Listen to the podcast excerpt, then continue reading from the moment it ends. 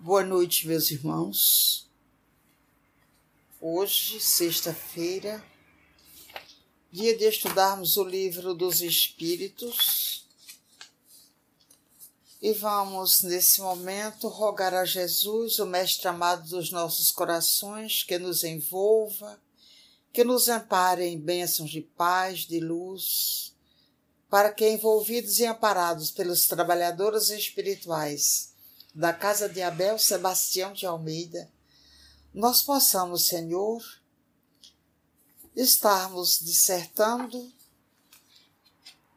sobre as guerras e que possamos, Jesus, ser auxiliados nesse contexto.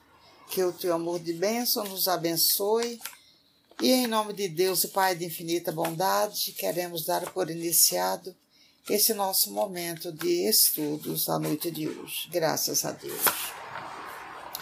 Então, meus irmãos, nós estamos hoje no capítulo 6 do terceiro livro, né, da terceira parte do livro dos Espíritos, intitulado Lei de Destruição.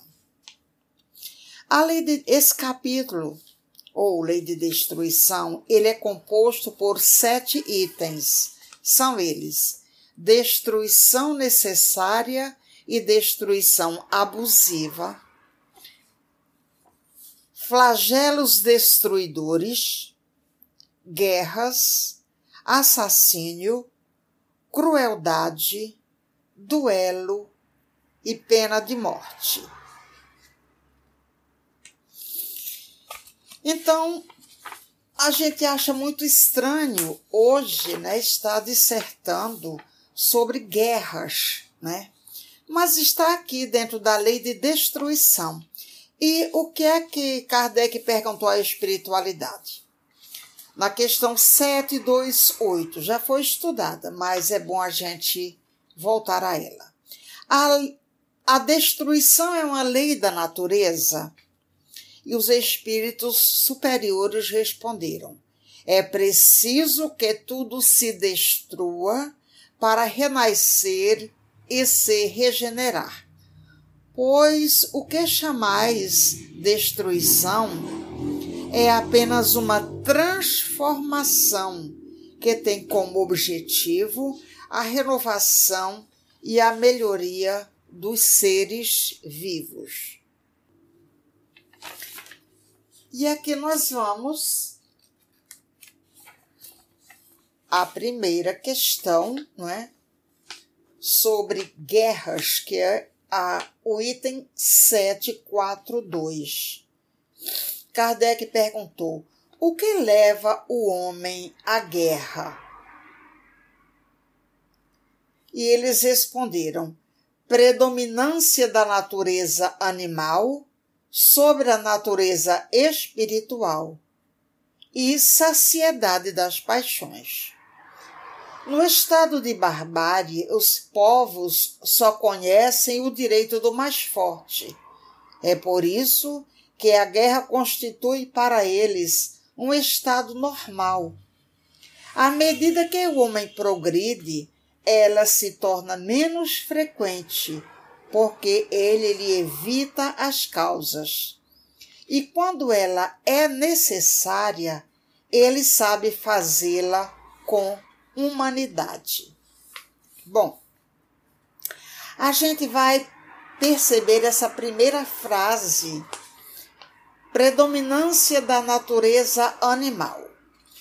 Então, a natureza animal é a natureza é, é regida pelo instinto. E aqui Kardec pergunta: como se explica que a crueldade seja o caráter dominante dos povos primitivos. Isso é, está intrínseco nessa natureza animal e na barbárie também, que ele fala aqui. Quer dizer, nas paixões que regem essas criaturas, né? Então ele respondeu aqui: nos povos primitivos, como tu os chamas, a matéria sobrepuja o espírito eles se entregam aos instintos animais E como não tem outras necessidades além das necessidades da vida do corpo, só pensa na conservação pessoal. É isto o que os torna geralmente cruéis. E além disso, os povos cujo desenvolvimento é imperfeito ficam sob o domínio de espíritos igualmente imperfeitos, que lhes são simpáticos, até que povos mais adiantados venham destruir ou enfraquecer essa influência. Essa é a questão 753, que é do estudo seguinte, mas ela vem exatamente é, definir essa questão da natureza animal e da barbárie, né? Porque essa predominância da natureza animal sobre a natureza espiritual é que faz exatamente com que a gente não tenha, digamos, ainda essa organização é, lidando com a lógica e a razão para que a gente tenha bons resultados, né?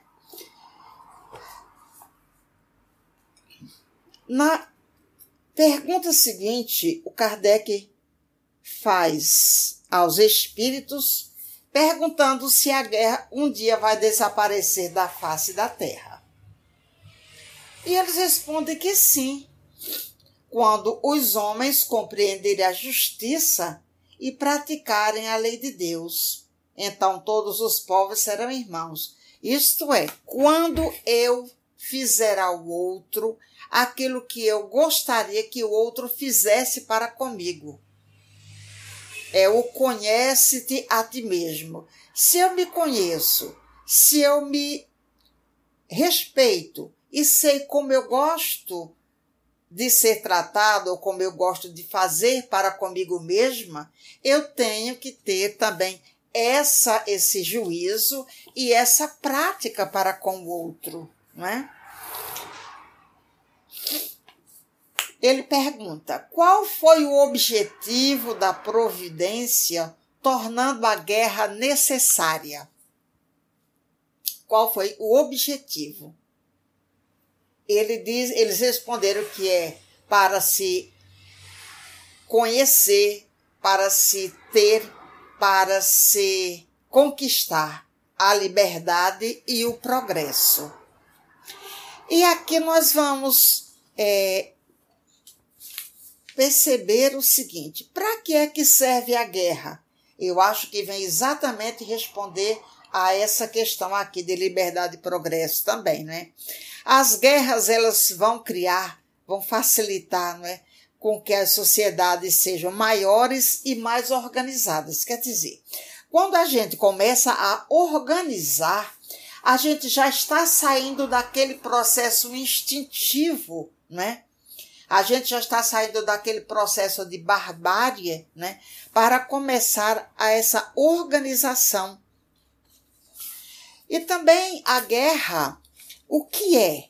É uma luta armada entre nações ou entre partidos de uma mesma nacionalidade ou de etnias diferentes com o objetivo de impor supremacia ou de salvaguardar interesses, sejam eles materiais ou ideológicos. Quer dizer, existe um objetivo para que isso aconteça. Hum?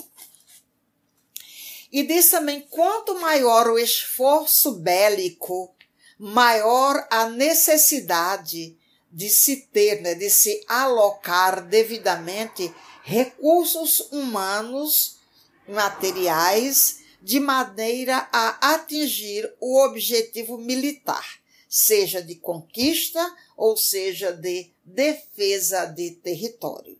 Isso está no Wikipédia, né? O confronto ou a guerra pode ocorrer entre países, entre grupos menores, como sejam tribos ou facções políticas dentro do mesmo país, que é chamado de confronto interno. Em ambos os casos, pode-se ter a oposição dos grupos rivais, isoladamente ou em conjunto. Neste último caso, tem-se a formação de alianças. Diz-se guerra civil de um confronto que provoca uma onda de conflitos armados, programados ou planificados entre facções, partidos ou grupos de o mesmo povo, ou ainda a que ocorre entre povos ou etnias habitantes de um mesmo país. Expressões como guerra econômica e guerra psicológica designam também os confrontos diretos provocados pelos pequenos conflitos efervescentes, agudos, com ações igualmente violentas, mas sem o uso de armas necessariamente.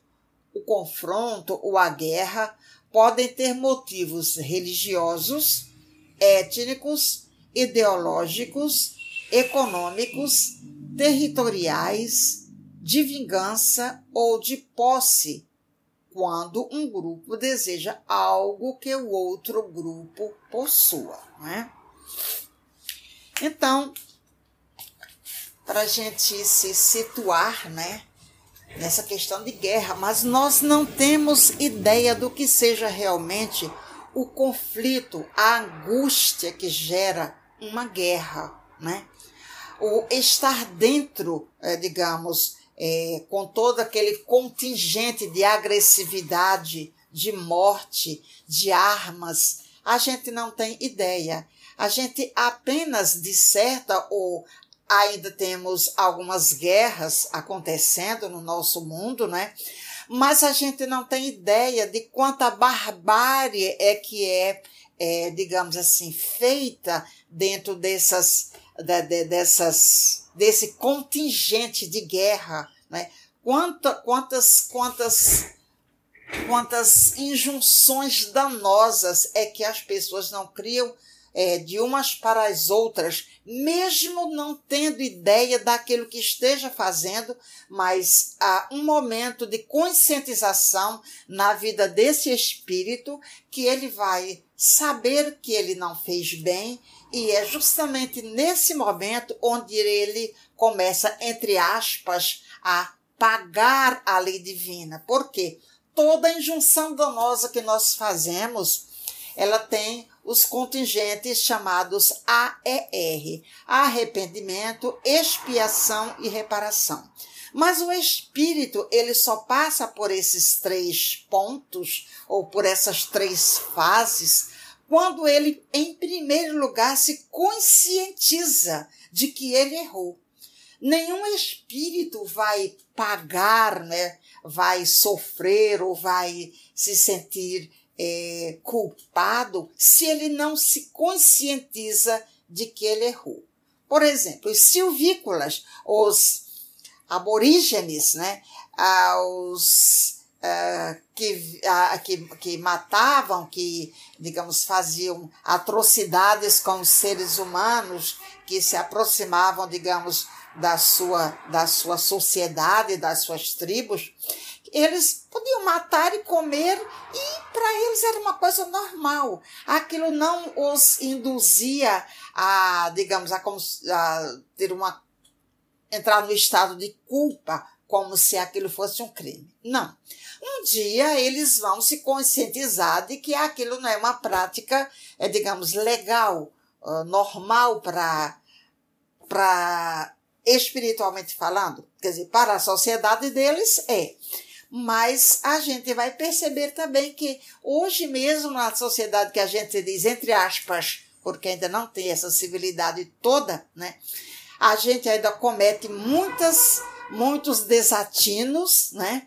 Que a gente ainda acha que é normal, mas que torna-se prática usual aquilo que muitas das vezes nós já sabemos, temos consciência de que, que não é, e a gente insiste em fazer o porquê. Porque a sociedade exige, porque o mundo exige, porque o mundo está, digamos, admitindo determinadas práticas mas que no fundo a gente sabe que não é, é o normal. É tá, o usual, mas não é normal. Né?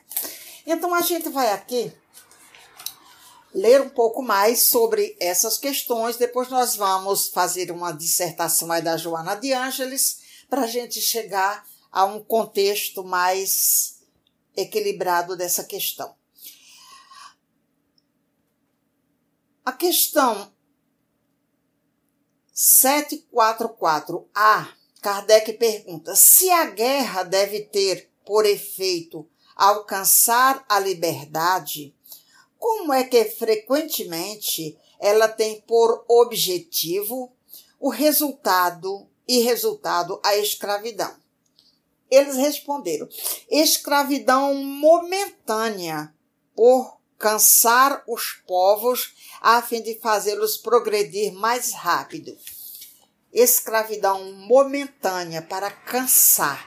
Isso é para ralar, para sofrer as injunções e nessa, entre aspas, dor, chegar a determinadas conclusões, né? De que deve mudar, porque naturalmente a nossa sociedade, nós só estaremos, digamos, no mundo de é, regeneração quando a gente realmente, é, a maioria dos habitantes do planeta Terra, encarnados e desencarnados, estiverem fazendo ou estiverem propensos ao bem.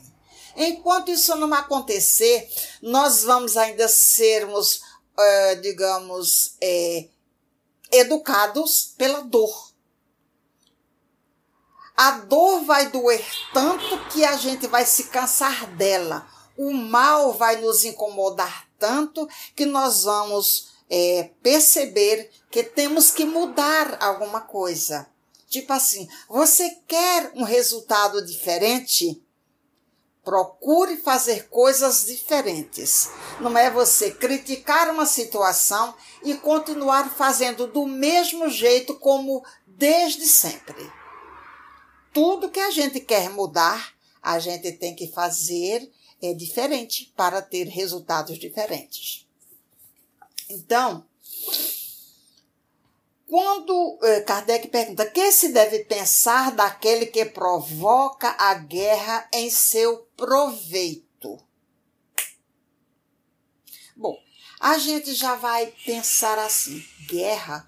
Guerra é uma coisa muito pesada. Guerra é uma coisa muito. Só a palavra guerra já nos arremete a dores, a infelicitações, não é? Mas o que acontece? A gente não, como eu falei, a gente não tem ideia do que seja realmente uma guerra. A gente ouve falar na televisão, mas a gente nunca vivenciou, digamos, nunca teve na linha de frente de uma guerra, não é? Que se deve pensar daquele que provoca a guerra em seu proveito? Olha que coisa mais estranha, não é? eu vou guerrear em meu proveito. Quer dizer, eu sou eu sou tão egoísta que eu ainda quero uma guerra para ver se isso melhora a, a minha economia, a minha ideologia, o meu território. É estranho, mas ele diz: esse é o verdadeiro culpado de, e, e muitas existências lhe serão necessárias para expiar todos os assassínios de que tenha sido a causa, pois responderá por todo homem cuja morte tiver causado para satisfazer sua ambição. Então, eu estou na posição de mando. Eu sou o general, então eu determino que se estabeleça uma guerra, porque eu quero determinadas, é, digamos, é, pro, atingir de, determinados propósitos, sejam eles religiosos, étnicos, ideológicos, econômicos ou territoriais. Eu sou responsável por todos os danos, por todas as injunções danosas ou positivas que aquela minha ação possa estar gerando naqueles que são meus comandados a gente vai perceber essa questão também muito muito própria no Evangelho segundo o Espiritismo, do capítulo 17, é, que ele diz o seguinte, é no, no, no, no item superiores e inferiores. Ele diz que nós seremos culpados, nós seremos res, culpados, não, responsáveis por todas aquelas. É, por todo aquele jeito diferente, por toda aquela deseducação, por todos aqueles vícios que aquelas pessoas que estiverem ao nosso, ao, digamos assim, sob a nossa jurisdição, chegarem a cometer. Então, é, sobre superiores e inferiores, nós estamos, digamos, é, diante de uma escola, por exemplo, o diretor de uma escola. Então, ele determina determinadas é, é, digamos, funções e determinada e delibera determinadas ações dentro daquela escola é, que vão, digamos, lesar alguns alunos ou alguns pais, quer dizer, toda minha ação que leve dano ao outro, eu sou responsável. Então, imagina numa guerra quantas pessoas, e existem aí é, é, espíritos, né, que ainda hoje é, são assim, que foram bastante rebeldes é, ao tempo da, das suas guerras, né, ah, os Cruz, Cruz Clan, como é? é? é? tem, ah, não sei nem dizer, eu, eu deixa eu ver como é que, Cruz Clan, Clan sei lá, Ku Klux Klan, agora saiu, Ku Klux Klan. Então, esse é um espírito que ele foi bastante, é, digamos, é, violento né, nas suas ações. E ele tem é, uma, uma, uma ficha né, bastante desairosa para, digamos, limpar, né? como tantos outros. Né? A gente não vai aqui fa ficar falando de A, de B e C, porque isso vai. Ó, falar sobre guerra já não é uma coisa muito leve. A gente ficar nomeando, a gente vai ficar, digamos, fazendo é, uma, um alvoroço no mundo espiritual, é, chamando a atenção dessas criaturas que estiveram ligados a determinadas injunções danosas, e isso, inclusive, desperta a desperta a aqueles seus adversários, aqueles pelos quais, é, digamos, é, desencarnaram de conformidade com as ações daquelas criaturas, então a gente desperta uns e outros. Então isso começa, recomeça, digamos, aquela angústia, porque quem deve muito naturalmente é, é é alvejado, digamos assim, pelo pensamento daqueles que foram é, destratados por eles. Né? Então, é, quando você começa a se aquietar no mundo espiritual e alguém vem e recomeça a falar ou então a fazer homenagens aquelas situações ficam muito complicadas. Nós tivemos, nesse sentido, é, uma, uma, uma psicografia aqui na casa, uma comunicação aqui na casa de Abel Sebastião de Almeida, por um médico que ele já até desencarnou, era o senhor Afonso. É, ele recebeu uma mensagem de um espírito se dizendo é, um cangaceiro, dizendo-se lampião, né? E nessa época, bem próximo, tinham lá na, na cidade do, do, de Pernambuco, tinham feito uma, uma estátua, não é? é? Colocaram numa praça e fizeram uma festa para homenagear Lampião. Então, chegou um espírito, que a gente não tem certeza que fosse ele, mas a lição serve, né?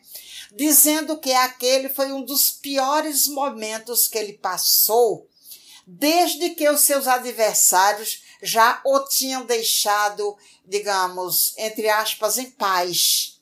porque quando desencarnou, todos eles foram é, cobrar dele.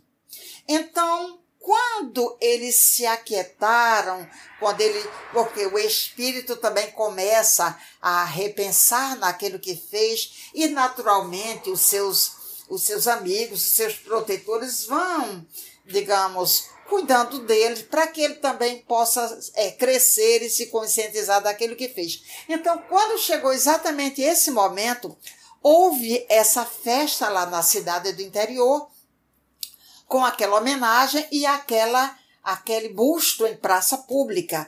E ele disse que aquele foi um momento muito contundente para ele, porque despertou toda aquela gente, todos aqueles espíritos que estavam, digamos já, um tanto esquecidos dele, e houve novo confronto a nível espiritual, que ele disse que foi muito desgastante. E ainda pediu assim: façam o possível para não fazer essas, essas homenagens, porque vocês não têm ideia do que é que estão despertando no plano espiritual e de como isso é difícil para cada um de nós, né? Então, se a gente é responsável por tudo aquilo que a gente faz, se a gente é responsável por tudo aquilo que a gente faz para conosco e para com o outro, imagina numa guerra quando nós nos é, é, arvoramos do direito de dizer que vamos fazer uma guerra porque nós temos o direito de fazê-lo. Ok, tudo bem, a gente tem o direito de fazer o que a gente quer, mas também a gente tem o dever, não é? De cumprir com as nossas obrigações morais e nós somos normalmente é, arremessados, né?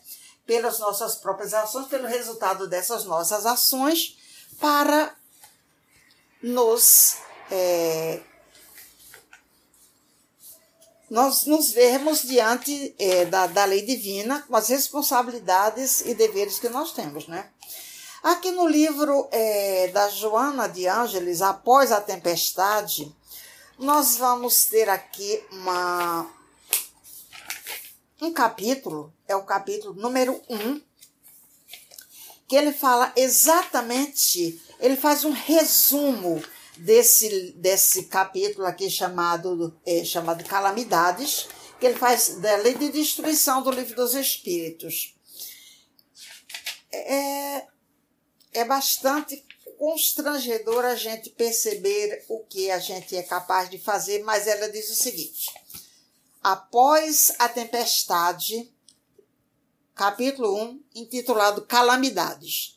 Ela diz: com frequência regular, a Terra se faz visitada por catástrofes diversas que deixam rastros de sangue, luto e dor em veemente convite à meditação dos homens. Consequência natural da lei de destruição, que enseja a renovação das formas e faculta a evolução dos seres, sempre conseguem produzir impactos graças a força devastadora de que se revestem. Cataclismos sísmicos e revoluções geológicas que irrompem voluptuosos em forma de terremotos, maremotos, erupções vulcânicas, obedecem ao impositivo das adaptações, acomodações e estruturação das diversas camadas da Terra no seu trânsito de mundo expiatório para mundo regenerador. Tais desesperadores eventos impõem ao homem invigilante a necessidade da meditação e da submissão à vontade divina, do que resultam transformações morais que o incitam à elevação. Olhado sob o ponto de vista espiritual, esses flagelos destruidores têm objetivos saneadores, que removem as pesadas cargas psíquicas existentes na atmosfera que o homem elimina e aspira em contínua intoxicação. Olha que coisa séria. Indubitavelmente trazem muitas aflições pelos danos que se demoram após a extinção de vidas arrebatadas coletivamente, deixando marcas de difícil remoção que se esculpem no caráter, na mente e nos corpos das criaturas. Algumas outras calamidades, como as pestes, os incêndios, os desastres de alto porte são resultantes do atraso moral e intelectual dos habitantes do planeta, que, no entanto, lhe constituem desafios que de futuro podem remover ou deles precatar-se. Ela faz um adendo aqui, a Joana de Ângelo diz: às vésperas havia irrompido em São Paulo o incêndio do edifício Joelma, que arrebatou mais de 170 vidas e revelou alguns heróis. Isso foi em 2 do 2 de 1974. Ela continua. As endemias e epidemias que varriam o planeta no passado continuamente com danos incalculáveis em grande parte, são hoje o capítulo superado. Quer dizer, era, né? A gente já está vendo que nós estamos agora numa pandemia, é uma coisa assim muito é, significativa, não é? A nível mundial, né? E ela diz o seguinte: graças às admiráveis conquistas decorrentes da revolução tecnológica e da abnegação de inúmeros cientistas que se sacrificaram para a salvação das coletividades. Muitas outras, que ainda constituem verdadeiras catástrofes, caminham para oportunas vitórias do engano e da preservação perseverança humana. Há também aqueles resultantes da imprevidência, da invigilância, por meio dos quais o homem responsável se autopune mediante os rigores dos sofrimentos decorrentes das desencarnações precipitadas através de violentos, sinistros e funestas ocorrências pareceriam desnecessárias as aflições coletivas que arrebatam justos e injustos, bons e maus, se olhados os saldos precipitadamente. Conveniente, todavia, refletir quanto à justeza das leis divinas que recorrem a métodos purificadores e liberativos de que os infratores e defraudadores das leis e da ordem não se podem furtar ou evitar. Comparsas de hediondas chacinas, grupos de vândalos que se aliciam na desordem e usurpação, maltas de inveterados agressores que se identificam em matanças e destruições, corsários e marinhagens desvairados em acompliciamentos para pilhagens criminosas. Soldadesca, mercenária, impiedosa e avassaladora, que se refestela brutal na inocência imolada selvagemente. Incendiários contumazes de lares e celeiros em hordas nefastas e contínuas. Bandos bárbaros de exterminadores que tudo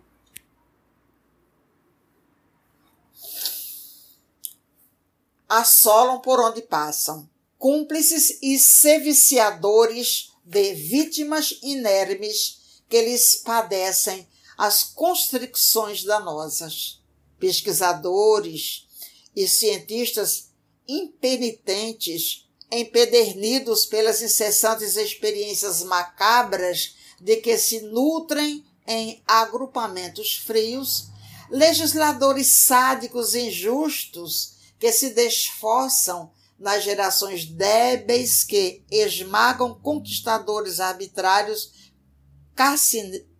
carniceiros que subjugam cidadãos nobres, tornando suas vítimas cada suas vítimas cadáveres insepultos enquanto se banqueteiam em sangue e estupor.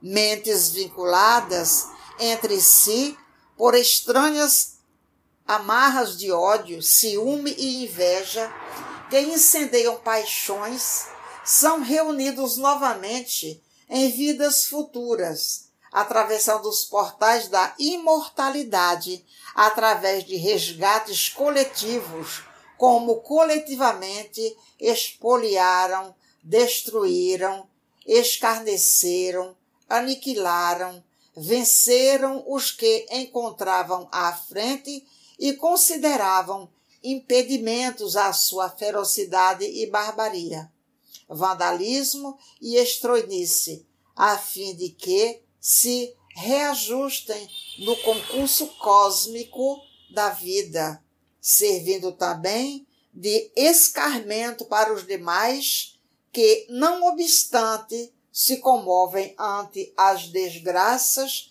que os surpreendem, cobrando-lhes as graves dívidas, prosseguem atônitos e desregrados em atitudes infelizes, sem que eles hajam constituído lições valiosas capazes de converter-se em motivo de transformação interior. Construtores gananciosos que se fazem um instrumento para cobranças negativas, maquinistas e condutores de veículos displicentes que favoreceram tragédias volumosas, homens que vendem a honradez e sabem que determinadas calamidades têm origem nas suas mentes e mãos, embora ignorados pela justiça humana, não se furtarão à consciência divina, neles mesmos esculpida, que lhes exigirá retorno ao proscênio em que se fizeram criminosos ignorados para tornarem-se heróis, salvando outros e perecendo como necessidade purificadora de que alçarão depois a paz. Não constituem castigos as catástrofes que chocam uns e arrebatam outros, antes significam justiça integral que se realiza. Enquanto o egoísmo governe os grupos humanos e espalhe suas torpes sementes em forma de presunção, de ódio, de orgulho, de indiferença à aflição do próximo, a humanidade provará a ardência dos desesperos coletivos e das coletivas lágrimas em chamamentos severos à identificação com o bem e o amor, à caridade e ao sacrifício. Como há podido pela técnica superar e remover vários fatores de calamidades pelas conquistas morais, seguirá a pouco e pouco suplantar as exigências transitórias de tais injunções redentoras. Não bastassem as legítimas concessões do ajustamento espiritual, as calamidades fazem que os homens recordem o poder indômito de forças superiores que os levem a ajustar-se à sua pequenez e emular-se para o crescimento que lhes acena. Tocados pelas dores gerais, partícipes das angústias que se abatem sobre os lares vitimados pela fúria da catástrofe, ajudemo-nos e oremos, formando a corrente da fraternidade santificante, e desde logo estaremos construindo a coletividade harmônica que atravessará o túmulo em paz e esperança, com os júbilos do viajor retornando ditoso à pátria da aventura. É, é difícil, é complicado, não é, meus irmãos? Mas a gente precisa se reajustar à lei divina, né? Cada um de nós, aquela questão que eu falei aqui, A, E, R, né? Arrependimento, expiação e reparação a gente tem que fazer para se ver novamente, né? uma reconstrução da nossa própria honradez. Né? Aqui no, nesse mesmo livro, é, Após a Tempestade, é um livro muito denso, né? Ele fala no capítulo 7 sobre delinquência, perversidade e violência. Eu vou apenas ler uns trechos, né? Joana nos diz: indubitavelmente a humanidade vê-se compelida a responder por esse pesado ônus, fruto do egoísmo de homens e governantes impenitentes que fomentam as desgraças imediatas, geratrizes de males que tais.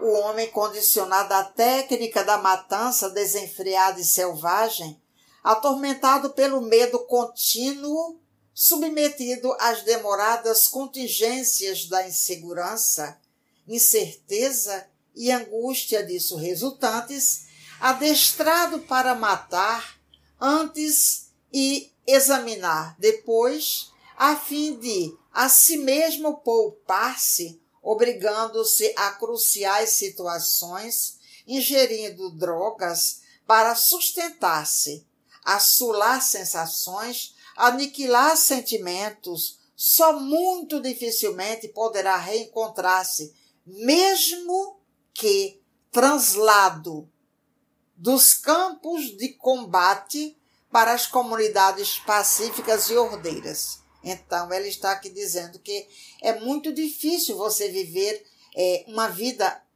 no meio de uma violência, praticando a violência, mesmo que você saia daquela violência, vá para um campo ordeiro, mas a violência não sai de dentro de você.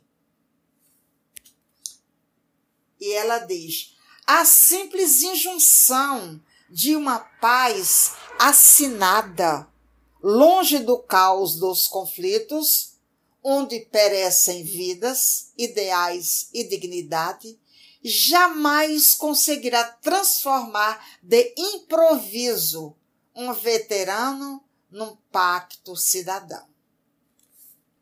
Por quê? Porque aquelas injunções danosas já fazem parte, já estão enraizadas na nossa alma, né? A gente pratica tanto que a gente termina é, fazendo uma segunda natureza, né? Ele diz aqui, nesse mesmo capítulo, o seguinte: o homem iluminado. Não, primeiro aqui. Os portadores de perturbação psíquica de qualquer procedência e violentos serão amados e atendidos por uma medicina mais humana e mais interessada nos pacientes que, preocupada em auferir lucros e homenagens com que muitos dos seus profissionais se envilecem na tortuosa correria para a fama e o poder. Isso aqui também é algo que a gente vai, digamos, ressarcir depois, né? A, aos braços, digamos, da dor para que a gente possa chegar a ressarcir essa esse incômodo à lei divina. Né? E ela continua: o homem iluminado interiormente pela flama cristã da certeza quanto à sobrevivência do espírito ao túmulo e da sua antecedência ao berço, sabendo-se herdeiro de si mesmo, modifica-se e muda o meio onde vive, transformando a comunidade que deixa de a ele se impor para dele receber a contribuição expressiva e retificadora. Os homens são, pois, os seus feitos. A sociedade são os homens que a constituem. A vida humana resulta dos espíritos que a compõem.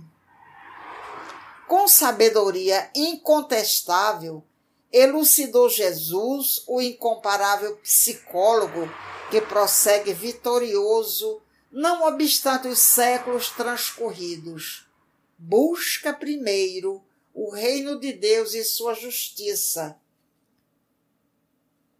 e tudo mais te será acrescentado, demonstrando que em o homem se voltando para a pátria espiritual, que é a verdadeira, e suas questões de fundamental importância, os demais interesses serão resolvidos como efeito natural das aquisições maiores. Se eu construo o reino de Deus dentro do meu coração, dentro da minha alma, né?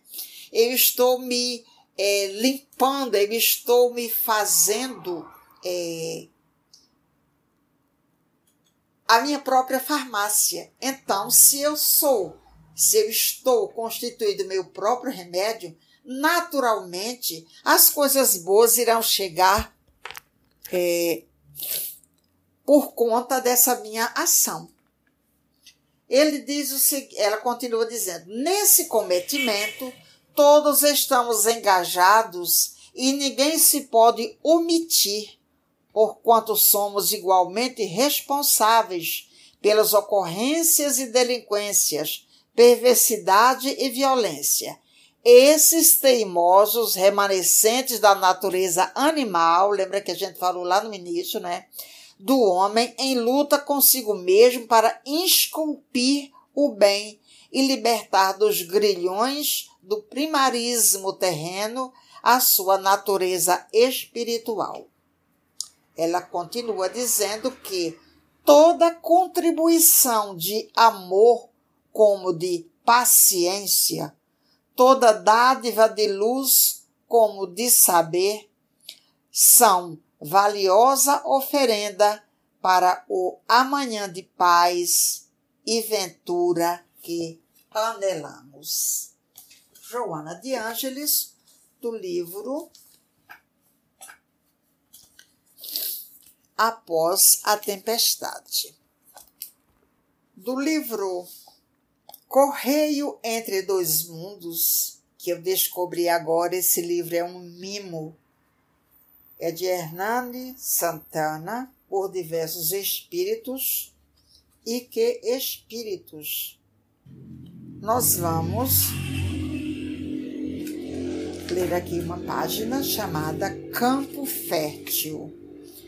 Ela foi ditada por Leopoldo Machado ao Hernani Santana.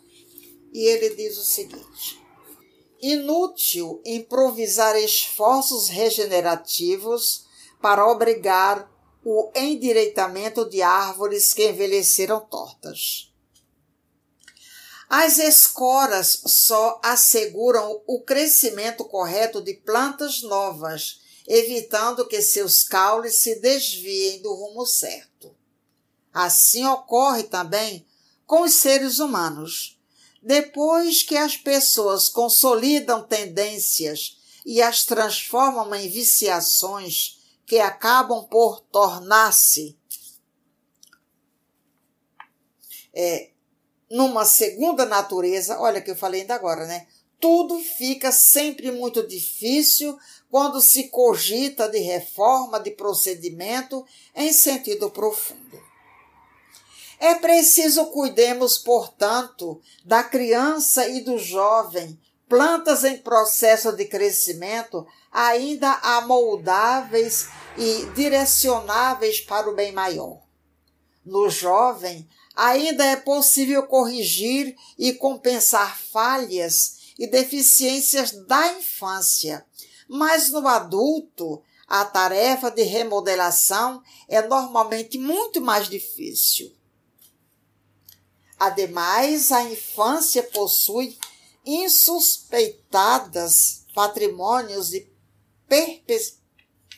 insuspeitados patrimônios de percepção e de passividade que facilitam enormemente a missão do educador, no mesmo modo que o entusiasmo e a impulsividade dos jovens representam potenciais positivos para o adestramento de capacidades realizadoras em regime de sessão total.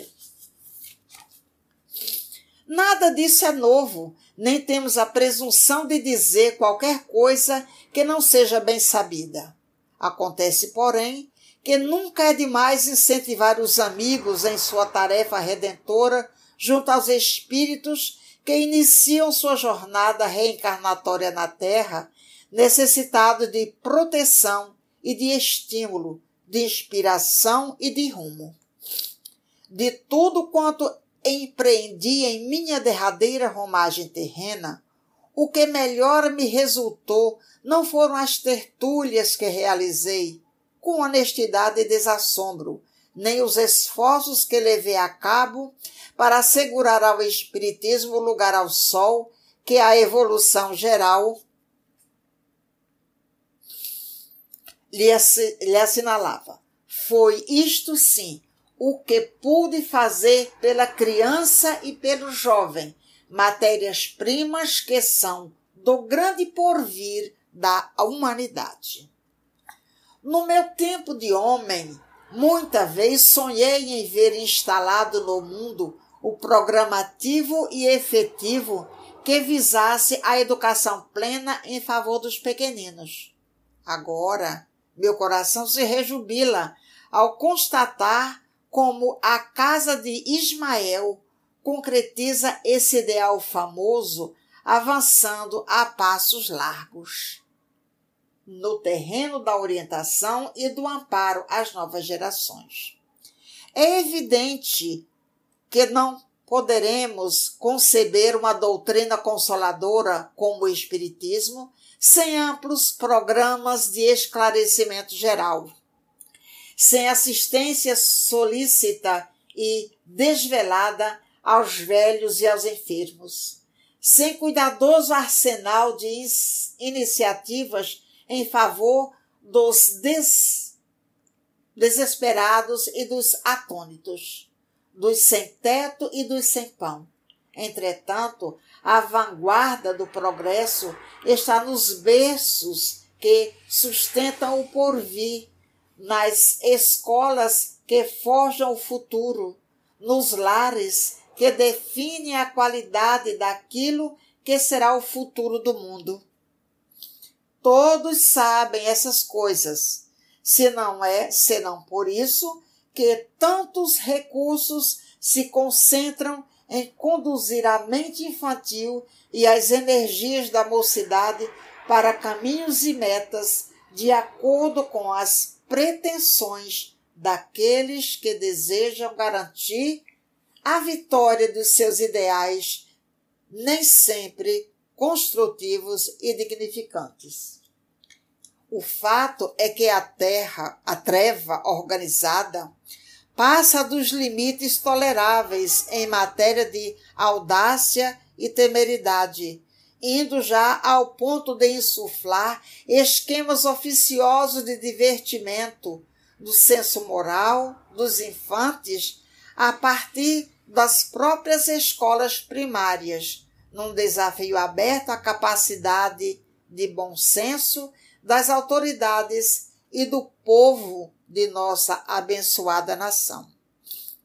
Será por isso indispensável que os arautos do bom combate não se limitem ao esforço construtivo do bem fazer, mas atentem por igual para a necessidade do esclarecimento público, não fugindo ao dever de tomar posições claras e inequívocas em defesa da família, em suas mais elevada expressão.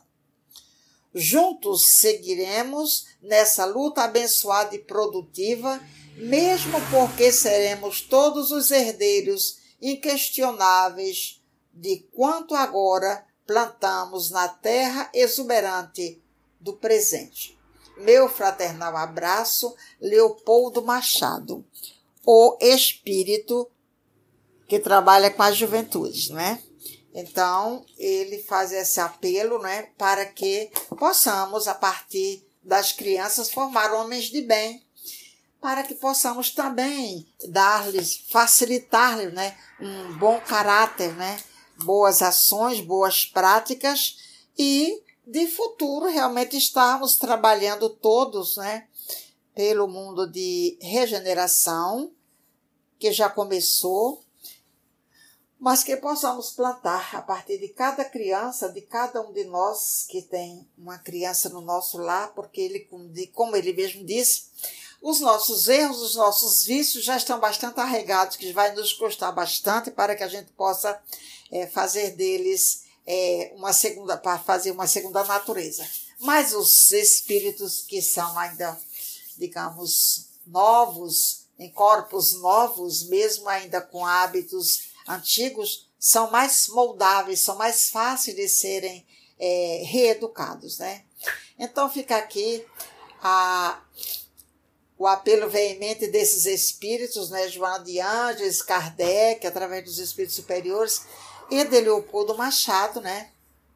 Para que a gente possa trabalhar a paz. A gente fala sobre guerra, mas a gente quer, é, denominado dessa maneira, o caminho da paz para todos nós, a partir dos nossos menores e dos nossos mentores, para nos sustentar e amparar e que possamos contribuir da melhor maneira para que a paz se faça nos dois mundos.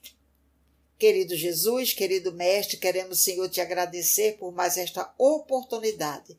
Agradecer a todos esses nossos irmãos encarnados e desencarnados que estão, Senhor, participando desse estudo, aqueles que, como nós estamos aprendendo, que possamos todos, Senhor, em teu nome, em nome da espiritualidade da Casa de Abel, Sebastião de Almeida, em nome de Deus, o Pai de infinita bondade, rogar bênçãos amorosas para todos esses corações. Graças a Deus.